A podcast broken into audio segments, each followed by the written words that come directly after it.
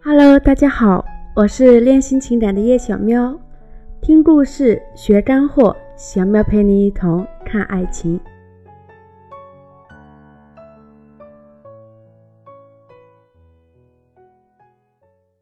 今天我们来聊聊初次约会时的小秘密。初次约会不要选择看电影，因为很多人在初次约会的时候会选择看电影，是因为看电影好约女生，聊天压力小，邀约难度低，女生很可能恰恰想看电影，所以应约了。但其实初约看电影真的不是一个好的选择。因为第一，约会看电影无互动、无交流。约会时最重要的是什么？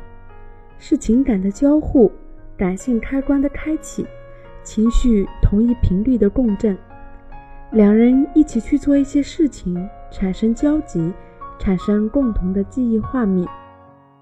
因为约会里内容会被遗忘，而情绪会长存。你们要相互了解。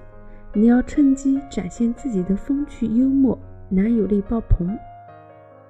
而看电影呢，两个人默默地坐在电影院观看，既不能聊天，也不能交流，有你没你一个样，你也很容易被忽略。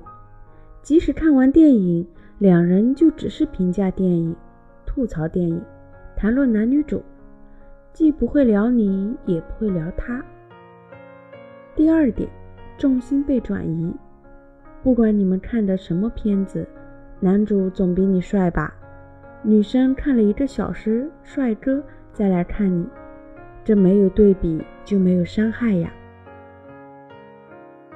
当然，你看的要是黄渤的电影，就当我没说，但黄渤也比你有趣，情商高呀。假如看的是现在热映的《绣春刀二》，女生看完。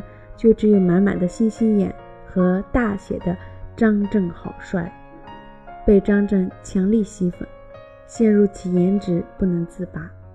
再看其他男生皆为凡物了。运气再不好一点，看的是金城武的、杨洋的、吴亦凡的，那你就这样成功做了炮灰和陪衬。第三，选片风险高。在看电影之前，你并不知道电影质量如何，观看效果如何。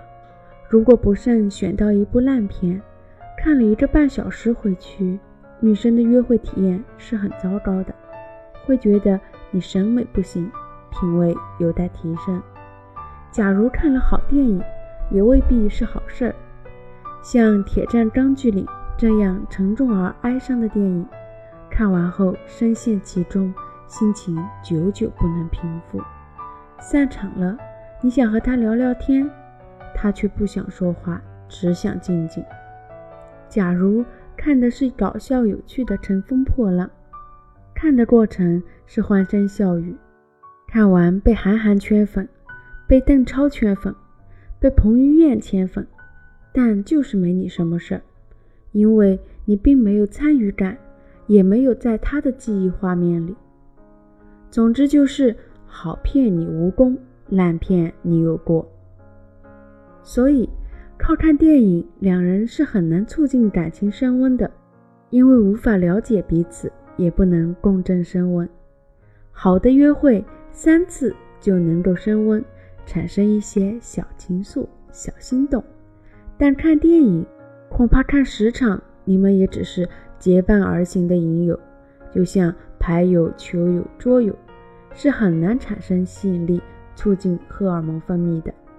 所以，年轻人出约干点啥不好，非要看电影呢？